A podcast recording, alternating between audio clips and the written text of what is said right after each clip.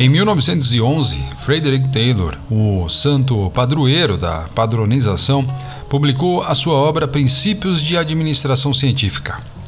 Taylor acreditava que por meio de observação e medição meticulosa era possível descobrir, entre aspas, a melhor maneira de realizar qualquer tarefa. Como trabalhava nas primeiras décadas do século XX, o objetivo de Taylor era tornar os seres humanos tão confiáveis e eficientes quanto as máquinas que operavam. No episódio de hoje eu vim falar sobre como a influência da burocracia interfere e muito na capacidade criativa no nosso dia a dia nas empresas. Bora lá! A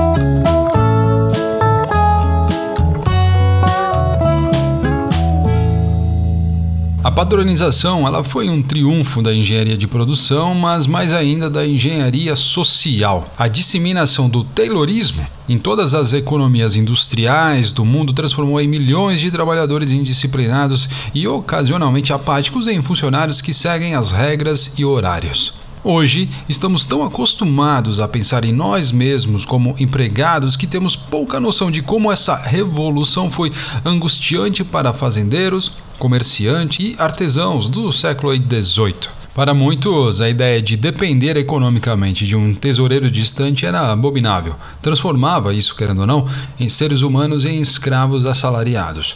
No entanto, para uma multidão aí de trabalhadores pobres e semi-analfabetos, o emprego estável, embora servil, já era um avanço. E aí, né, entre outras coisas que acabaram aí evoluindo, o Taylorismo também consolidou a distinção entre trabalhadores e gestores. Na administração científica, os trabalhadores não eram mais responsáveis por selecionar ferramentas, elaborar métodos, definir horários ou resolver disputas, pois, na opinião do Taylor, o funcionário médio era muito estúpido para esse tipo de trabalho.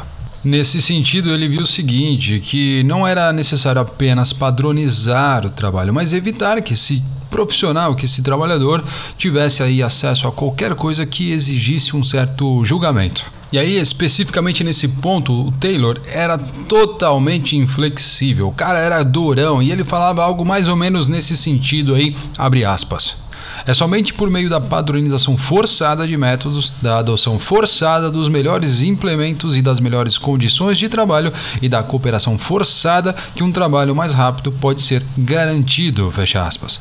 E quem forçaria todos esses aspectos os gestores, é claro. E aí nessa linha, né, o que, que eu quero dizer é que no trabalho padronizado que ele traz, Taylor não só criou tanta função de demanda, quanto a descrição da função aí de uma nova classe que hoje conhecemos como gestores.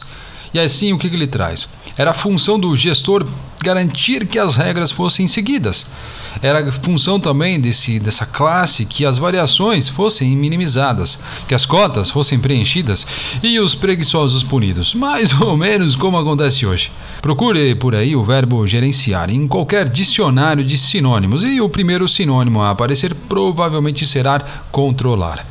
Talvez você fique até tentado a acreditar que as organizações do século XXI superaram essa obsessão por controle, mas, meu caro, eu vou te dizer, não foi isso que aconteceu. E aí, para tentar trazer alguns exemplos da nossa sociedade atual, eu trago aqui duas companhias aéreas. Primeiro, uma que dá mais autonomia e liberdade para o profissional trabalhar, e outra que acaba restringindo mais essa atuação.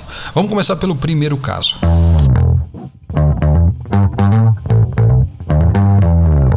Por anos, os passageiros dos Estados Unidos elogiaram o serviço cortês e a mentalidade cliente em primeiro lugar da Southwest Airlines. Não é que os aviões da Southwest sejam mais sofisticados ou voem mais rápido. A diferença é que a liberdade que os funcionários têm para encantar os clientes e melhorar os negócios é o que mais chama a atenção. Essa liberdade manifesta-se de numerosas maneiras. Por exemplo, membros da tripulação interpretando de maneira bem-humorada as instruções de segurança obrigatórias da Administração Federal de Aviação, pilotos criando formas criativas de economizar combustível durante o taxiamento ou um comissário de bordo acompanhando os filhos de um soldado até o embarque para que eles possam dar um último abraço em seu pai antes da partida.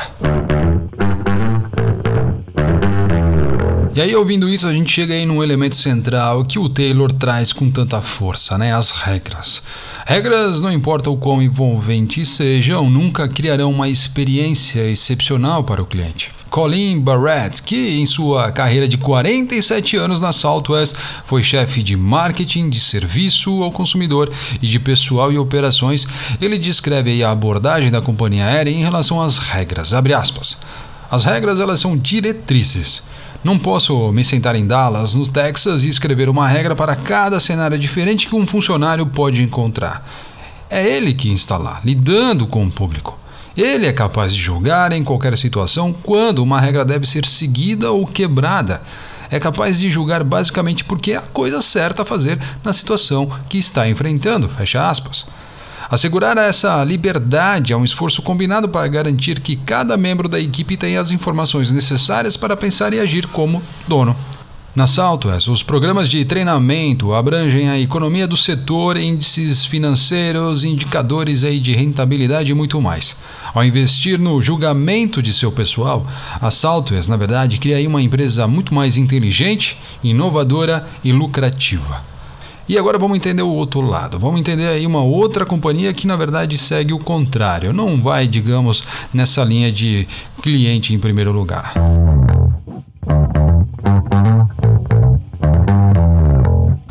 Estou falando da United Airlines. A United ganhou aí as manchetes mais de uma vez com histórias de terror de clientes, mas o principal de todos os desastres de relações públicas ocorreu aí no dia 9 de abril de 2017, quando o médico de 69 anos, David Dow, foi retirado à força de um voo com excesso de passageiros com destino aí a Louisville.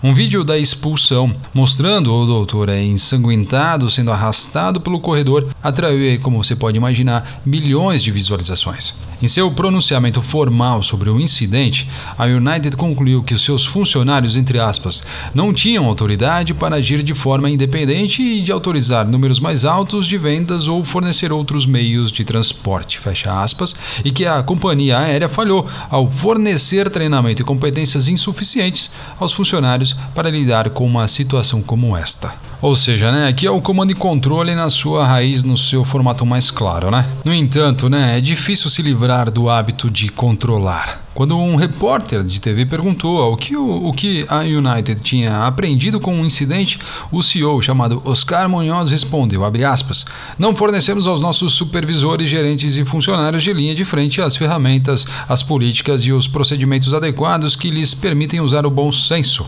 Fecha aspas. Bom, você percebe a ironia aqui, não é? Bom senso não resulta de ferramentas, de políticas e procedimentos, enfim. Esses são substitutos do bom senso, na verdade. É importante entender que muitos líderes como nós ficam assustados com a ideia de que o destino de uma organização depende da capacidade dos membros da equipe de usar o que? Seu melhor julgamento. Porém, a alternativa no final das contas para empresas como essa acaba sendo a idiotice institucionalizada. E aí, né? O que eu quero dizer com isso, né? Ao contrário até do Taylor, tá? A gente aqui não difama a inteligência dos membros da linha de frente, não.